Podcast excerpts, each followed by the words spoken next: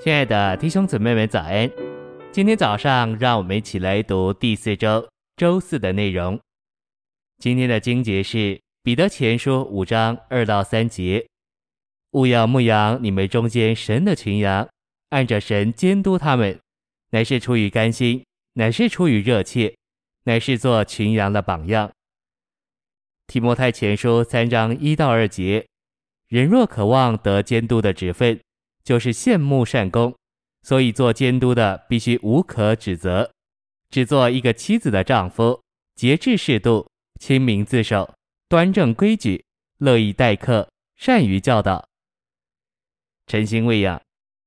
所有的圣徒都该是建造的肢体，首先是使徒、申言者、传福音者、牧人和教师成全圣徒。这意思是，他们把圣徒建造起来。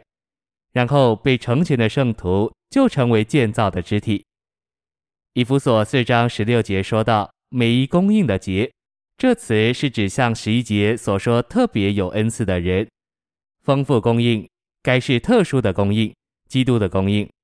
不仅如此，每一部分是指身体的每一肢体，基督身体的每一肢体都有其度量，可以为着基督身体的长大而尽功用。身体的长大，就是基督在教会里的加增，结果叫身体在爱里把自己建造起来。信息选读：牧养和教导是升天的元首基督所赐给众教会，以建造他身体的恩赐中，就是在有恩赐的人中间极重要的功用。在四种有恩赐的人中间，头三者就是使徒、申言者和传福音者的执事。乃在于牧养，这可由约翰二十一章十五至十七节主给彼得的嘱咐得着证实。没有牧养，使徒、申言者和传福音者就不能进公用。十五节说，耶稣对西门彼得说：“约翰的儿子西门，你爱我比这些更深吗？”因为彼得曾三次否认主，所以他说：“主啊，你知道的。”主来恢复彼得对他的爱，嘱咐他牧养并喂养他的羊。在彼得的头一封书信中，在二章二十五节，他说到基督是我们魂的牧人和监督，而我们的魂乃是我们内里的所事，也就是我们的真人位。在五章一至二节，他告诉长老们，勿要按着神牧养神的群羊。按着神，意思就是我们必须活神。我们在我们的悟性上、道理上与教训上有神，但我们在牧养人时可能没有活神。当我们与神是一，我们就成了神；在我们牧养别人时，我们就有神，并且就是神。除了借着有恩赐之人主要的功用来牧养之外，基督做召会的元首，也吩咐使徒要在众地方召会设立长老监督。以执行他对群羊的牧养，召会的元首赐下许多有恩赐的人，进牧养的功用，以建造他的身体。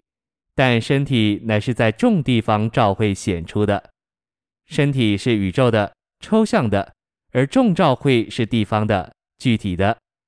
地方上的牧人比较实际，基督做召会的元首，吩咐使徒、宇宙的牧人，要设立一些地方上的长老。已顾到地方上的召会，在召会中，长老的义务是牧养，如基督和有恩赐之人所做的一样。长老也有义务教导，以加强牧养并完成其目标。这教导是照着基督在四福音以及有恩赐之人在书信中所教导的。提前三章二节说，长老必须善于教导，这意思是说，教导成了他们的习惯。有些长老天性是安静的，这些长老特别需要否认自己，好能善于教导。善于教导就是要善于说话，这不是讲说一些虚空的事，乃是讲说神经纶的真理。谢谢您的收听，愿主与你同在，我们明天见。